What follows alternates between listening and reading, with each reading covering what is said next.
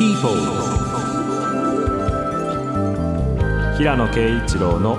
そろそろいい時間。ご機嫌いかがですか？平野啓一郎です。トムさん陽子です。さて今回もリモートでの掛け合いトークとなります、はいえーまだまだ残暑厳しい9月でございますが今年も3分の2が過ぎました。ちょっとねあの振り返ってみて夏休み少しはお休みできましたか？平野さん。うんまあやっぱり大きな旅行とかできないですからね。ちょっと例年とは違いますけどなんかでももう9月かっていう感じもちょっとしてますよね。あのコロナがわーって広まりだした時は、この調子でねワクチンができるまでとかとにかく収束まで2年とかなんとかって言ってて耐えられるかなと思ってましたけど、うん。時間はこう淡々と過ぎていってるっていう感じもして、本当そうですうねん、なんとも言えない夏ですよね今年うは。ん。もうメリハリはなかったですけれども、うん。ある意味こう忘れることができない、そうですね。えー夏2020だったのかなと思いますが、はい。えー本日も素敵な音楽と新しい発見がありますようにそろそろいい時間スタートです。People 平野啓一郎のそろそろいい時間ピープル平野啓一郎のそろそろいい時間。改めまして平野啓一郎です。トムセン陽子です。今回もリモートトークでお送りいたします。さて平野さんの近況はというと本心の単行本リリースが決定しました。はい。パチパチえー、まあ連載は7月いっぱいくらいで終わっていて、ええ。まあおのずと単行本化されることになるんですけども、まあ一応出版社は文藝春秋からということになってまして、はい。まあおそらく年明けくらいかなっていうタイミングで今ちょっと準備してますけどね。年明け、うん。はい、まあちょっと今年はあの再三言ってますけど三島由紀夫没後50年で三島由紀夫論っていうのをなんとか書き上げなきゃいけないと思っていてはい。それにこう注力するとちょっと単行本のゲラをそんなに早い段階でこう仕上げられないかなっていうのとうん。まあもう一つはちょっとこれもコロナが冬に結構大きな第2波だか3波だかわかんないけど、うん。来るんじゃないかっていう予想になっているので本当に大きなまた感染拡大の波が来ると、うん。書店が閉まっちゃうとかね。いろいろとやっぱ新しい本出すには難しいタイミングになってしまうこともあるので、確かに、とその辺をどうしたらいいのかなっていうのは迷ってますけどね。まあ、予定は未定というところかなと思いますが、うん。あとりあえず、えー今の段階では、えー文藝春秋からあ年明け、はい。来年年明け予定ということです、はい、えーそしてその本心に関連しまして連載時に挿絵を手掛けた菅美香さんも出品された展覧会東京芸大 ILOVEYOU プロジェクト彼女たちは歌う展が8月18日から9月6日まで東京芸術大学で開かれておりました「まあ、彼女たちは歌う」というタイトルうん。が示す通り、うん。は女性アーティストに特化したうん。展覧会だったみたいですね。はいうん。菅美香さんはもともとラブドールが妊娠したらどうなるのかっていうような設定の写真作品なんかを作られていてうんまあそのジェンダーの問題ももちろんですけど、はい。その人工的な存在とこう生身の人間っていうようなことをテーマにずっとされていたのではい。今回の「本心」っていう作品もまあちょっとそういうようなテーマでしたしかなり関心を持ってあの取り組んでくださったんで何らかのこう僕との仕事がこうまた今後の創作にいい影響があるといいなと、あの思ってますけどね。あの一人のアーティストとしてもすごく僕も一緒に仕事させていただく前からあの注目してて、あのへー。好きな作品もあのいくつもありますしちょっと今後楽しみですね。他にも小林恵梨香さんですとか、うん。スプツニコさん結城由紀さんなどの作品も陳列されていたということで、まあ、あのさっきも言いました彼女たちは歌うという、はい、歌う展というね、何かこうアートなんですけどその作品から歌が聞こえてくるようなうん。という、えーそんなものもあったりしたんでしょうかね、うん、まあ、今後もちょっとこう注目のアーティストさんですね皆様。やっぱり日本はもうまだまだねこう男性中心に物事が進みがちですから、うん。まあ、それは本当に良くないしあのいろんな方面で女性の声に耳を傾け、まあ、その作品に目を向けるべき時だと思いますね。はい。それでは、えー今日はこんな曲からスタートしていきます。テームインパラ One More Year People 平野啓一郎のそろそろいい時間。アルバム「ザ・スローラッシュからテームインパラ One More Year でした。はい、えー2019年には世界の、えー数々のフェスでヘッドライナーを務めて非常に今活躍してますけど今年ですね4枚目のアルバムをリリースしまして、えーその中から聴いてもらいましたけども、うん。まあ、スタジオではですねリーダーのケビン・パーカーがほとんど全ての楽器を演奏してて、うん。えーライブではまあ5人編成で活躍するというあの形態の、まあ、一種のプロジェクトみたいですけど、まあ、オーストラリアのパース出身なんですよね。で僕はあの、まあ、この番組でも何度かかけたハイエイタス海洋ってもオーストラリア出身ですけどはい。なんか今ね全然詳しくないんですけどオーストラリアの音楽シーンが実はホットなんじゃないかっていう感じがしていて、うんちょっと前まではね本当に ACDC と帰り見のぐらいしか 知りませんでしたけどかっこいいバンドがなんかこう続々と出てるみたいでもうちょっと詳しく知りたいなと思ってるところです。ねえあの昨年数々のフェスでヘッドライナーを務めたっていうことですけど、うんヘッドライナーでいうと今年のフジロックヘッドライナーだったんですよねあそうですか。あのもしあ開催さされたのであればっていううん。ところで、まあ、あの見ることができず残念だったんですけうんれども、まあ、すごくでもいいアルバムでした、これ。あそうですか。うん「ザ・スローラッシュ」ってね、はい。えー今年リリースされたアルバムからの一曲でした「One More Year」お送りしました。はい。さて、えーここ最近気になった話題といえばこちらです。名画「風と共に去りぬ」が人種差別的だと批判。うん。ワーナーメディアが提供するアメリカの動画サービス HBO Max が「風と共に去りぬ」の配信を停止したのは6月のこと。うんえこれはブラック・ライブズ・マターの抗議デモが起きたのを受けて配信を中止したのではなく、うん脚本家ジョン・リドリー氏が LA タイムズに HBO Max を名指しする記事を書いたことが発端で急うん遽削除されたということなんです。あの映画史に残る不朽の名作が問題視された理由としてはうん。奴隷制を肯定的に描いたり南北戦争以前の南部を賛美したりしているからだと言われています。うん。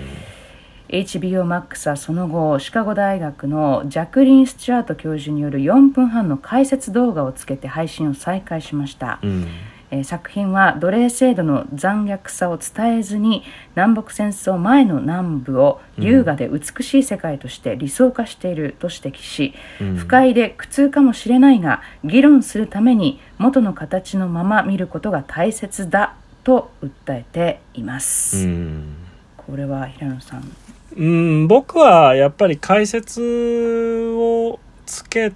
た上で公開っていうのが一つのやっぱり解決策かなって気がしますね。うんやっぱり今のこう価値観から見てちょっとっていうような作品は文学作品にもたくさんありますしまあもともとこれだってあの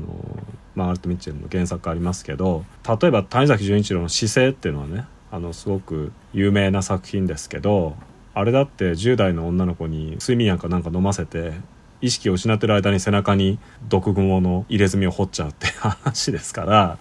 で彫られた方が目が覚めてからもこうなんていうのちょっとそれによってこう自信を獲得して男の人にこうひれ伏せさせるっていうのかな？っていうようなストーリーで今から見るとねもう犯罪ですよね。明らかに。うんだけどもうあの作品をこう読めないようにしてしまうことがいいかっていうと僕はやっぱそれはちょっと反対ですよね。だから、うん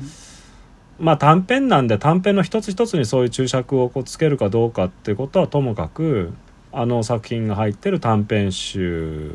まあ今では大体文庫の形で読むと思いますけどはい解説とかにやっぱりそういうことに言及するとかっていうような配慮っていうのがこれまでは必ずしもなされてきませんでしたけどうんまあ必要になってくるかなって気はしますよね。当そうですよね。その作られた時の時代背景だったり、うん。その時の人々の価値観だったりとか、うんうん。そういったものも含めてうん。作品を捉える必要があるんじゃないかなと思うのでね。なんか、うん。なんか禁止してしまうとね、うん、やっぱり今から見るとちょっとおかしいんじゃないかっていう価値観の中にある時代の人たちは生きてたっていうこと自体が分からなくなってしまうのではい、それはなんかこうあんまり賛成できないしなんかあと抗議があってそれにこうすぐこうするようにこう削除するとかっていうことがねちょっと本当にいいのかどうかっていうあの問題はありますよね。例えば実質同じかもしれないけど、うん一旦停止にするとか削除っていう、あの言葉とともに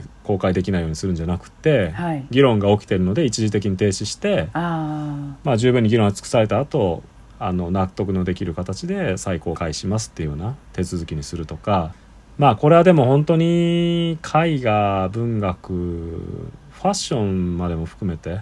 あらゆる表現分野で過去の作品の否定っていうことはねやっぱありえますから、あ、うん、大きな問題だとは思いますけどね。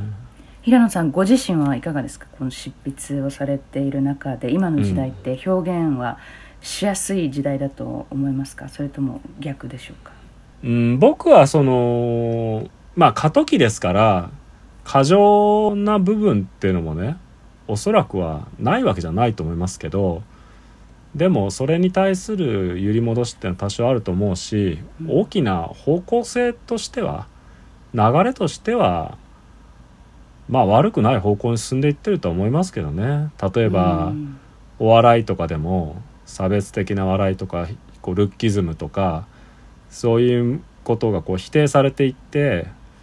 でお笑い芸人の中にはねそんなことをもういろいろあれもダメこれもダメっていうことを言われるともう笑いが成り立たないみたいな不平を言う人もいますけどうん。僕はねやっぱり昔のお笑い見てたら YouTube とかで見れますけど言ってることひどいからもうやっぱり基本的に人をバカにしたりとか、うん。ブスとかねなんかそういうようなことを言ってこう貶めるようなことで笑うみたいなのがたくさんあったしそういうのがやっぱりちょっとダメなんじゃないかっていう方向に社会が向かっていくのは僕は悪くないというか、うん。まあそうあるべきだと思いますけどね。なんていうのかな。もちろん例えば小説の場合は登場人物が全員全輪でみんなが正しいことばっかり言ってたら成り立たないですからはい。もちろん中にはけしからんことを言うあの人だとかあるいは僕の小説でもテロリストみたいな人出てきたりするしその人の考え方に全然賛同してないけど、でも登場させてみんなにいろんなこと考えてもらいたいっていうのはありますしうんただ作品の中でどういうふうにそれをこう作者がその思想と向き合ってうんそうではない価値観っていうのを提示していくかってことが問われてると思いますよね。だから、うん今回の話もやっぱり奴隷制を肯定的に描いてるっていうところがあのやっぱり問題になってるから奴隷制を描いてるってことだけじゃなくてね。うん。でもやっぱりねそういう世界に生きてたってこと自体はやっぱり書く必要があると思うしそれは歴史的な価値もやっぱあると思いますよね。事実ですからね、うんそこは、ううん。んでも本当おっしゃる通りでその急遽削除したところに何かすごく問題があるような気もしますね。うん。でなんか、僕はねよ読む側もねやっぱり時代が変わっていくからそういうふうなこう昔の古臭い差別的な価値観に基づいて書いてる作品とかっていうのはね結局今読むとねそこから古びていってしまうんですよね。うんだからまあ川端康成の「雪国」とかっていうのは非常に美しい世界で名作ですけどやっぱり女性を買うっていう根本的な価値観っていうんですかねがあって女性呼んだけど容姿が好みじゃなかったからチェンジするとかね。なんかそういう話がやっぱりこう叙情的にこう淡々と描かれてますけどうん。今読むとやっぱりちょっとそその箇所でまあその作者のその時代なりの思考の限界みたいなのを感じますよね。ううんん、だから周りがこう検閲的に考える以上に作品が勝手に古びていってしまうところもあるので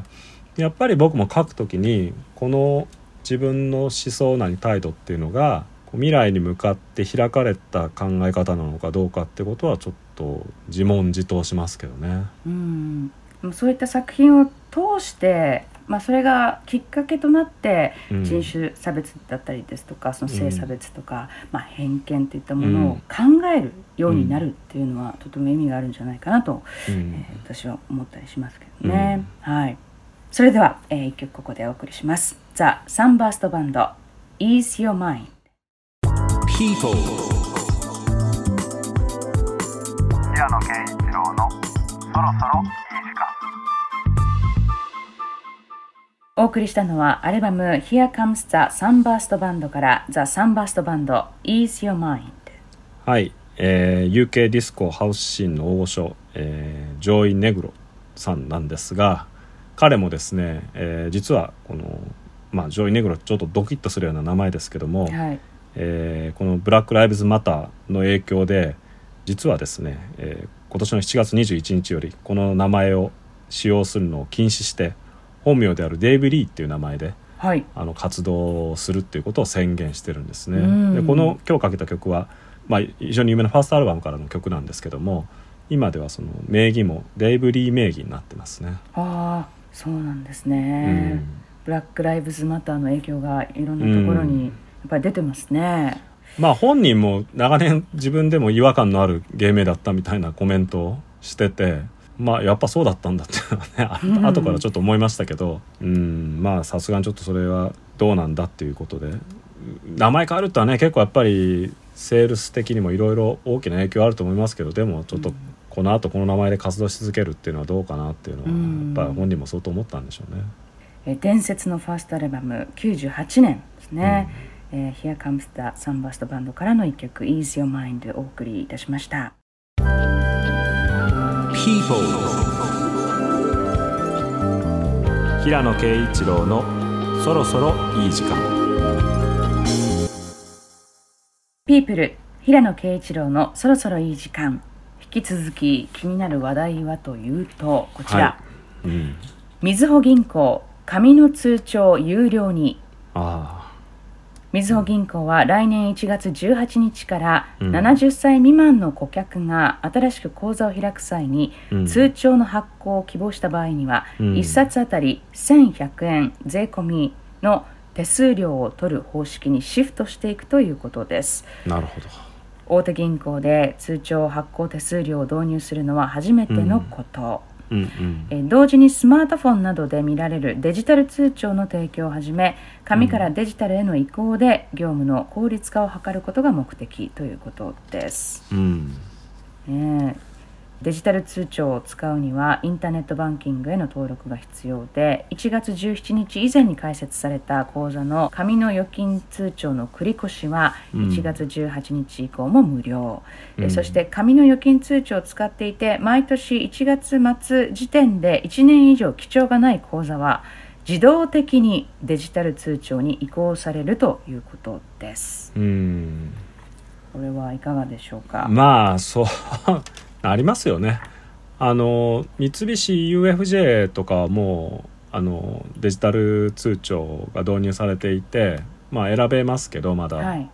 僕はもう切り替えてますけどねそっちうに、ん。でなんか確定申告があるからはい。通帳記入しないといけなくってうん。でそれを銀行の ATM まで行って通帳記入してコピーしてうん。郵送で税理士さんに送ったりしてましたけど ちょっとねなんか通帳はねやっぱ子供の時からちょっと愛着があるっていうかはい。愛着ってのも変だけど まああのなんか本みたいになっててねそれにこうお金が貯まってったり出し入れしたりっていうのははい。残っていくのがええ。なんかなくなると寂しいなとか思ってたんですけど、うん。で最初はデジタルに切り替えてからもなんかねプリントアウトしてあの税理士に送るのとは別に取っとこうかなとか思ってうん。あの紙にプリントアウトしたりしてたんですけどはい。だんだん面倒くさくなってきてええ。結局はもうもうそのままデジタルで多分あの消えていくデータもあると思いますけど、うん。何年か経てば。やっぱり楽ですよね。いちいち通帳記入しに行ったりしなくていいし。ね。私はもうもっぱらデジタルですね、もうアプリで全てこう、うん。あの集約させるアプリがあるじゃないですか、うんうん。そこでもう一括で、はい、うんデジタルでこうあの記録させていくっていうねもうそれも自動でっていうやつにしてますけどね。まあ、まあでもこうなっていきますよねどこも。まあ振り込みとかねもうかなりやっぱりオンライン上でやってるでしょ多分みんな。わからないけど。うん。うん。まあそうなっていくでしょうねある年齢以上の人は紙でもいいですっていうことにしてるところにはちょっと優しさを感じあますよね。本当ですよね、うんうん。まあ、あのログインとかあの パスワードもその、ね、あのログインとはまた別のパスワードが必要になってきたりですとか振り込みとかもそうですけどね、ちょちょっとそこら辺がもう少しシンプルになってくれていいかななんていうのはあの、うん。私の年代ですらちょっと思ったりするので、まあいろんなところのいろんな、なパスワードがあるから、ちょっと管理がねやっぱりねうん。まあだどれがどれだったっけってなっちゃいがちだし、ううん。んめんどくさいでよね。ますたでもまたその危険っていうかね危険性っていうかいろいろシンプルにななったらなったで、うん。いろんな問題が出てくるんでしょうけどね。はい、えーそんなニュースも入ってきました。曲はジェームス・ブレイク参りましょう。You're too precious。People, 平野啓一郎のそろそろお送りしたのはジェームス・ブレイク You're too precious でした。はい、えーこれはアルバムの中からの曲じゃなくて、えー今年発表されたシングルの曲ですけどね、えーまあジェームス・ブレイクとしては割と普通というかまあ聴きやすいというか曲ではありますけど、うん、まあずっと注目してるアーティストの一人なんで取り上げてみましたけど。はい。はい。なんかあのインスタライブでフルライブ映像が公開になったんですか？あそうですね。でまうん。あなんか結構あのコロナ中もネットを通じていろいろ自宅から配信したりしていて、ビリー・アイリッシュの曲のカバーとかあー。のまあいかにも合いそうですけど あの、うんうん。実際すごく良かったですけどね。だからうん。まあこの間いろんなこと彼もあのやっていてあのちょこちょこ見たりしてましたけど。あとあのカバーアートのキャラクターがあるんですけどそれがこう動くアニメーションっていうのも公開になっていて。そうですね。YouTube とかでも見れるので、はい、えーチェックしてみてください。さて、えーここでリスナーの方からいただいたメールご紹介しましょう。FM 鹿児島でお聞きのラジオネームリバースさん40代女性の方です。はい。お二人のお話毎月楽しみにしています、ありがとうございますいつもなら遠出する夏も今年は県内の近場でひっそりと楽しみました。はい、うん、近すぎて行ったことがなかった温泉や行けていなかった美味しいお店など新発見もありました。混雑や渋滞もなく快適で地元を見つめ直すいい機会になった夏だったと前向きに考えております。うん。お二人のこの夏の新発見は？でも来年はパーッと遊びに行きたいな もう本当にそうですよねもう、ううん。ん、新発見何か平野さんありましたか？この夏。新発見はうん。あのねベランダをね活用するようになったんですよ。あああの前回もねお話しいただきましたけどちょっまあとリゾートライクにしたっていう。そうなんです。家庭菜園とかね、まあ、野菜植えたりとかっていうのぐらいは前もちょっとやってましたけどあのリクライニングのチェアを買って、その後ちょっとねなんかリビングに鏡が欲しくてはい。それで1900年代の初めの頃のちょっとアンティークの鏡を買ってええそれがねボロボロだったんでうん。あの色を塗ったんですよ。はい。でつえいでに平野さんがご自身でですか？そうそうそう。でついでに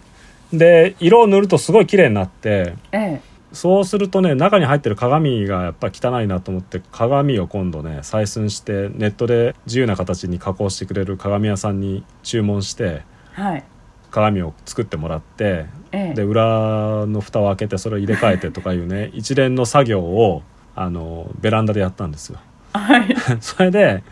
ベランダを活用するようになるとね、まあ、当たり前ですけどちょっと家が広くなった感じがして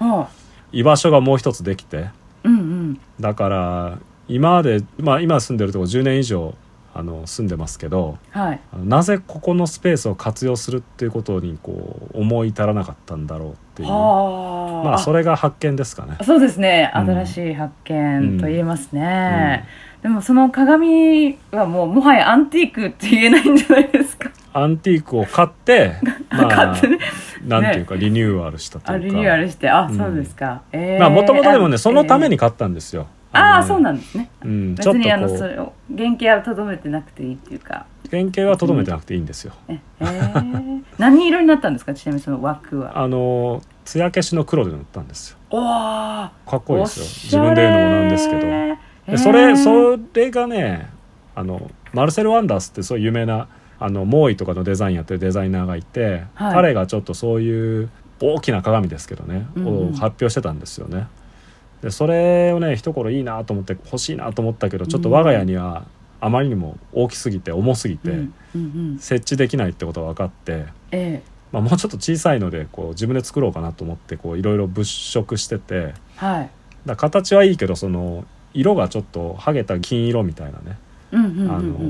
まあ額縁みたいなこうすごい装飾的なあのうん。鏡ですよ、ああなんかで想像できます。はい、うん。を買って自分でその塗ったんですよ色を。うん、わあすごい。それ DIY みたいなことは以前からされてたんですか？全然やってなかったんですけどコロナ期間中にこう長年机で使ってた安っぽい台みたいなのを色を塗ってからちょっとね、ゼロから作るのはできないですけど 目覚めて。あ結構色は塗られてるんですねこの夏。そうそうそう。昔撮った絹塚じゃないけど子供の時プラモデルとかで色塗りしてたのを思い出して、はいはい。こんなところでこうあの技術が役に立つとはと思ってあもうね今僕の前にうん。色がいまいちな家具を置くのは危険ですよ、もう何でも塗りかねないんで。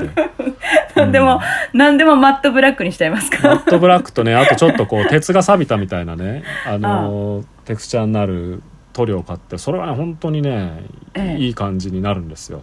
だからね、えー、危険ですよ僕の前に。何か物を置いたら何でもその色になっちゃうから私はなんかあのまさにこの今うん。新たな発見をしています。何ですか？ああの平野さんがそんな DIY とかちょっとイメージがなかったので はい、ね、今度ぜひその自信作のはい。鏡見せてください、えーリバースさんメッセージありがとうございます。さてえー今回のトミーズチョイス参りましょう。えー今回は暮れゆく夏から秋へちょっぴりセンチメンタルな気分に浸りたいそんな一曲といえばということでセレクトいたしました。はい。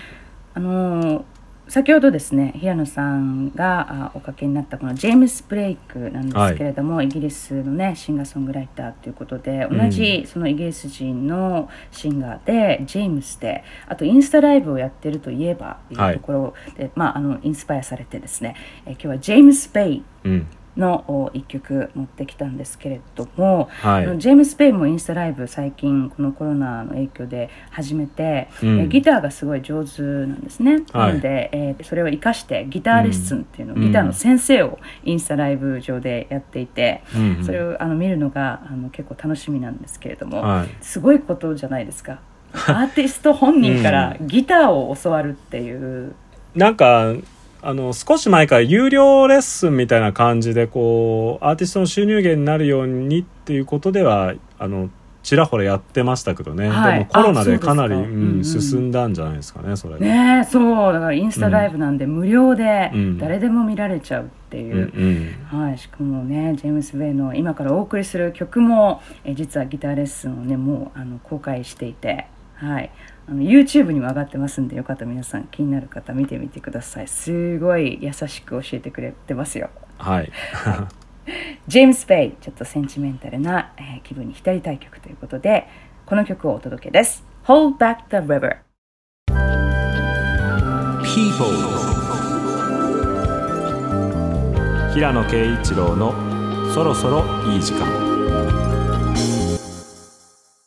トミーズ・チョイスジェームス・ベイいかがでしたでしょうか？はい。まあ静かないい曲ですよね。あれ？いやいやギター動画をちょっと見て練習してみますよ。ああ！もう平野さんぐらいの腕前だったらすぐにできそうですけど私は結構この運指がまあまあ複雑であや練習してみたんですか？あしてみましたしてみました。うん。そう。あの最初のね一番最初のイントロの部分の,、うん。あの切ないポロロンっていうのが簡単そうに聞こえるんですけどやっぱりはい。いざやってみるとね、えー難しくてっていう。はい。ぜひそんなギターレッスンもね皆さんチェックしてみてください、はい。えー今日のトミースチョイスジェームス・ベイ「Hold Back the River」お送りしました。People, 平野啓一郎のそろそろ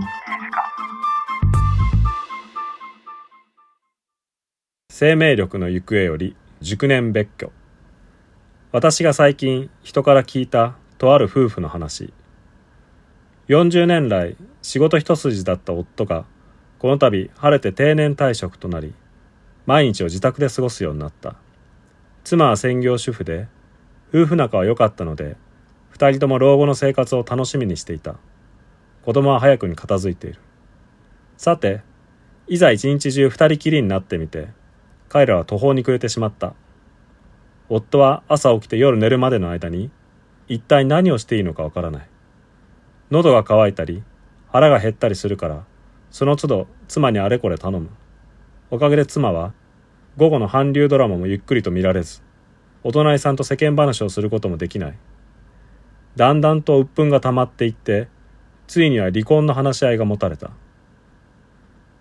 驚いたのは二人の息子でいきなり離婚と言わず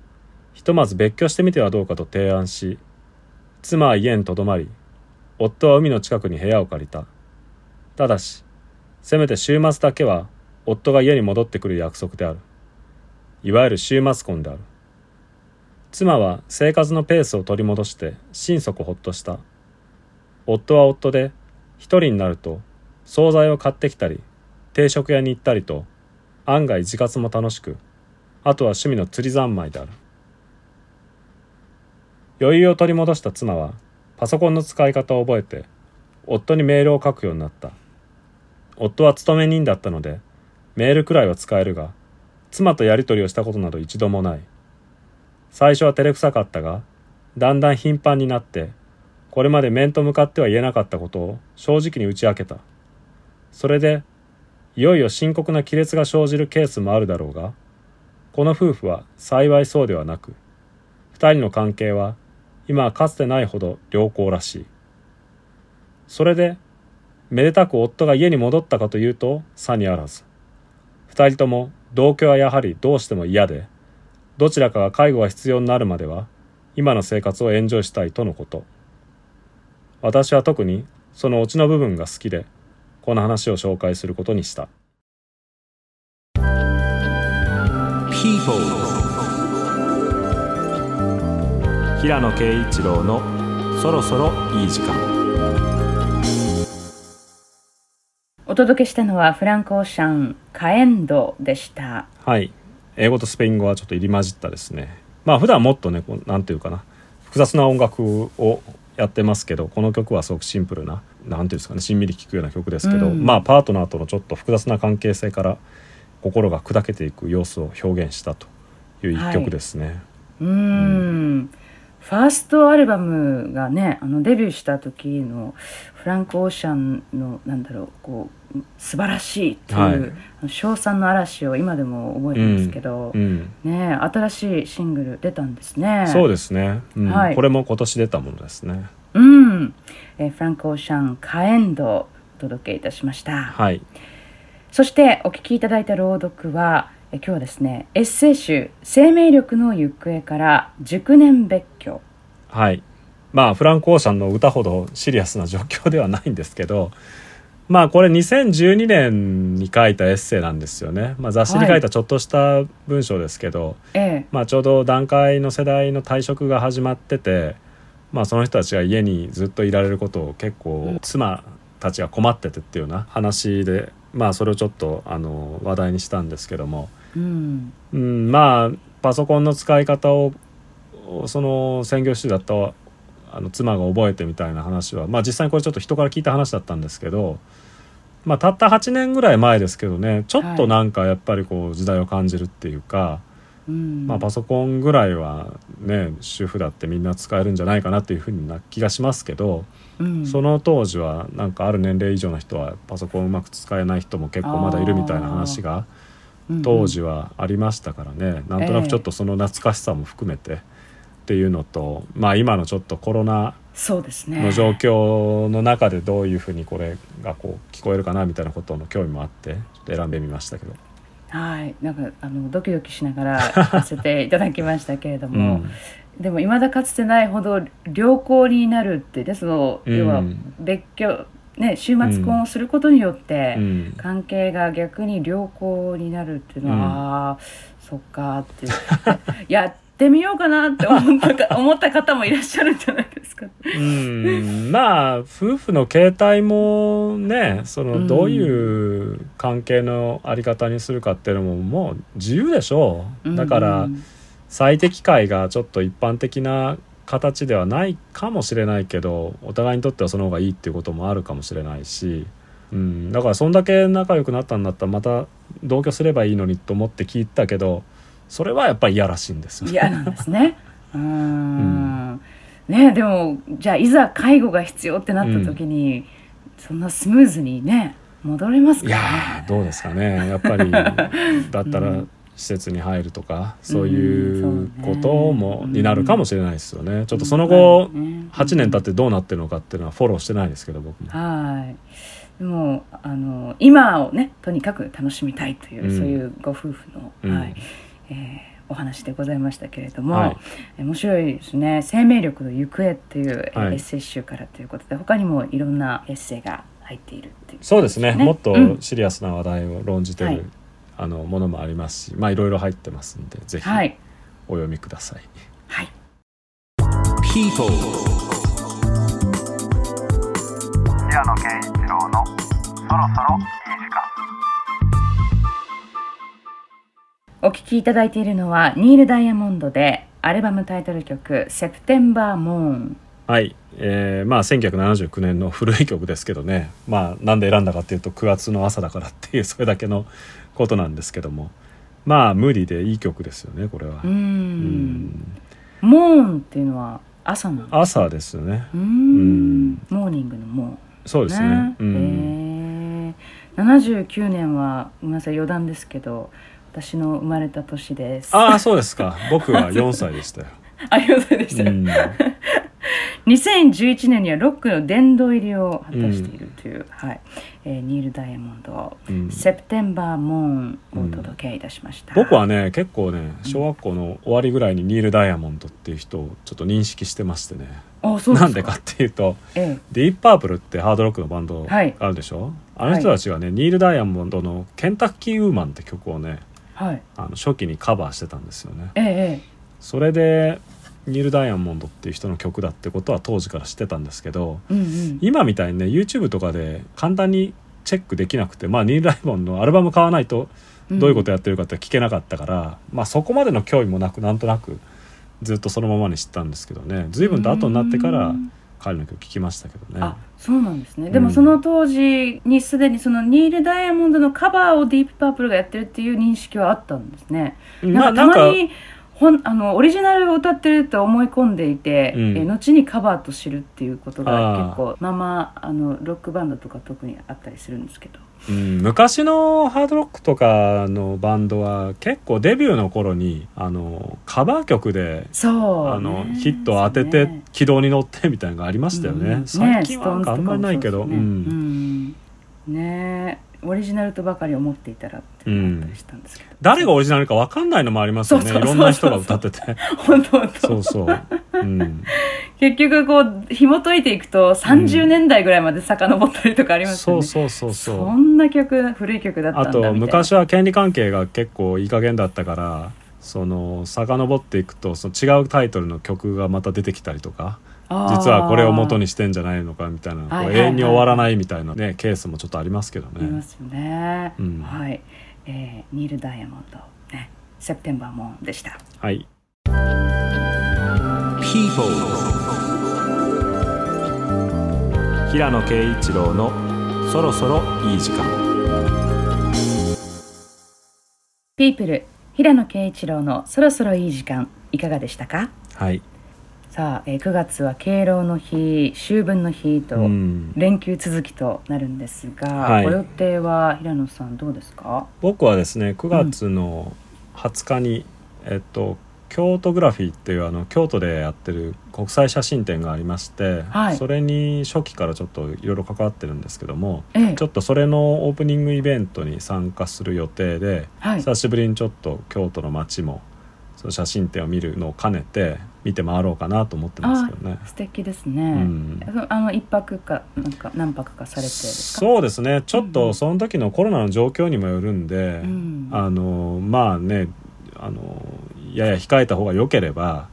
あのそれなりの行動をしようとは思ってますけど、うん一応オープニングには参加しようかなと思ってますね。素敵です。私もあのうん。関西のあの実家に、えー、とあまり夏の間にゆっくりできなかったので、はい、はい、神戸に帰ろうかなと。あそうですか同じ時期に、はい、あそうですか帰ろうかな。来週、うんそうですね、えー来週再来週あたりに帰ろうかなと思ってるんですけどね。はい。またあの京都の様子ももし行かれた際にははい、教えてください。はい、番組へのメッセージお待ちしています。ウェブもしくは Android、iPhone のアプリストアで OD と検索。その OD 内にある番組 People のメッセージフォームからお送りください。